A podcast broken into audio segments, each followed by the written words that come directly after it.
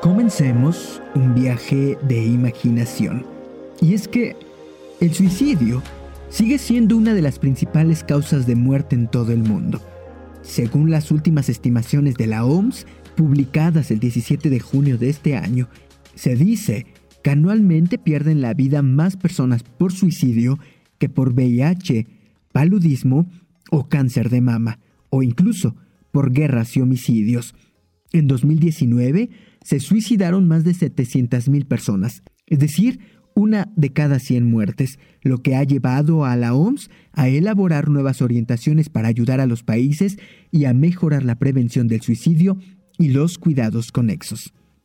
No podemos ni debemos dejar relegado el suicidio, ha señalado el doctor Tedros Adhanom Ghebreyesus, director general de la Organización Mundial de la Salud. Cada uno es una tragedia. Prestar atención al suicidio es incluso más importante ahora después de muchos meses inmersos en la pandemia de la COVID-19 y cuando muchos de los factores de riesgo del suicidio, que son por ejemplo la pérdida del empleo, apuros económicos y el aislamiento social, siguen estando muy presentes. Las nuevas orientaciones que la OMS publicó ofrecen una vía clara para fomentar los esfuerzos de la prevención del suicidio. Entre los jóvenes de 15 a 29 años, el suicidio es la cuarta causa principal de muerte, por detrás de los traumatismos debidos al tránsito, la tuberculosis y la violencia interpersonal. Las tasas varían entre países y regiones, claro, y entre hombres y mujeres. Se suicidan, por ejemplo, más del doble de hombres que de mujeres, 12.6 por 100.000 hombres frente a 5.4 por 100.000 mujeres. Las tasas de suicidio masculino son por lo general más altas en los países de ingreso alto, 16.5 por 100.000. Las tasas más altas de suicidio femenino se registran entonces en los países de ingreso mediano bajo, 7.1 por cada 100.000. Las tasas de suicidio, por ejemplo, en las regiones de África, 11.2 por cada 100.000, Europa 10.5 y Asia suroriental 10.2. De la OMS fueron superiores a la medida mundial, 9.0 por cada 100.000 en el año 2019. La tasa de suicidio más baja se ha registrado en la región del Mediterráneo Oriental, solo el 6.4 de cada 100.000. Las tasas de suicidio disminuyeron en los 20 años transcurridos entre el año 2020 y el año 2019. La tasa mundial se redujo un 36%, con descensos que oscilaron del 17% de la región del Mediterráneo Oriental al 47% de la región de Europa y el 49% del Pacífico Occidental. En cambio, en la región de las Américas las tasas se incrementaron en un 17% en ese mismo periodo. Si bien algunos países han situado la prevención del suicidio en un lugar destacado en sus programas, son demasiados los países que no se han implicado.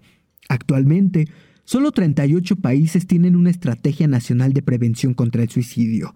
Es necesario impulsar considerablemente las medidas en ese sentido para cumplir la meta de los objetivos del siglo de reducir en un tercio la tasa mundial de suicidios para el año 2030. Y porque, a fin de apoyar a los países en sus esfuerzos, la OMS publicó las orientaciones integrales para aplicar el enfoque Life Life de prevención del suicidio centrado en sus cuatro estrategias. 1. Limitar el acceso a los medios de suicidio como plaguicidas muy peligrosos y armas de fuego. 2. Formar a los medios de comunicación para que difundan de forma responsable noticias sobre suicidios. 3. Fomentar entre los adolescentes las competencias socioemocionales para la vida. Y 4 detectar tempranamente, evaluar, gestionar y hacer seguimiento de las personas con pensamientos y comportamientos suicidas. Pero además porque, dado que, según las estimaciones, la intoxicación por plaguicidas causa el 20% de todos los suicidios y que las prohibiciones nacionales de plaguicidas muy peligrosos con toxicidad aguda han demostrado ser costo eficaces, la OMS recomienda tales prohibiciones. Otras medidas son, por ejemplo, restringir el acceso a armas de fuego, reducir el número de comprimidos en las cajas de medicamentos e instalar barreras en los sitios desde los que se pueda saltar. Pero sobre todo porque la guía pone de relieve la función que los medios de comunicación y quienes trabajamos en ellos desempeñamos en relación con el suicidio. Las noticias de los medios de comunicación sobre suicidios pueden provocar un aumento de suicidios por imitación, especialmente si la noticia se refiere a una personalidad famosa o describe el método del suicidio. En la nueva guía se recomienda hacer seguimiento de la praxis de difusión de noticias sobre suicidios y se sugiere contrarrestar dichas noticias con reportajes sobre el restablecimiento satisfactorio de personas con problemas de salud o con pensamientos suicidas. También se recomienda colaborar con las redes sociales para que sean más conscientes del problema y mejoren así sus protocolos para detectar y eliminar contenidos perjudiciales. Por todo esto y más, en su Día Mundial, la prevención contra el suicidio es hoy, 10 de septiembre del año 2021, nuestra mejor forma de arrancar este viaje de imaginación yo soy Israel Oliver y como todos los días les doy la bienvenida. Gracias.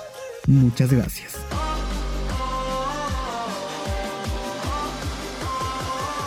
Hola, soy Israel Oliver y les doy la bienvenida. Y les doy la bienvenida. Pues el resultado fue un éxito rotundo cuya Hola amigos que nos escuchan en toda la República y más allá de las fronteras. Como bien lo dije, este, se ha vuelto un poco caricaturesco. Hablando no quiero nombrar como de ah, papá, mamá, no puede. So you wanna be my enemy. You should've known I'd never kiss the Soy rain. Oliver y les doy la bienvenida.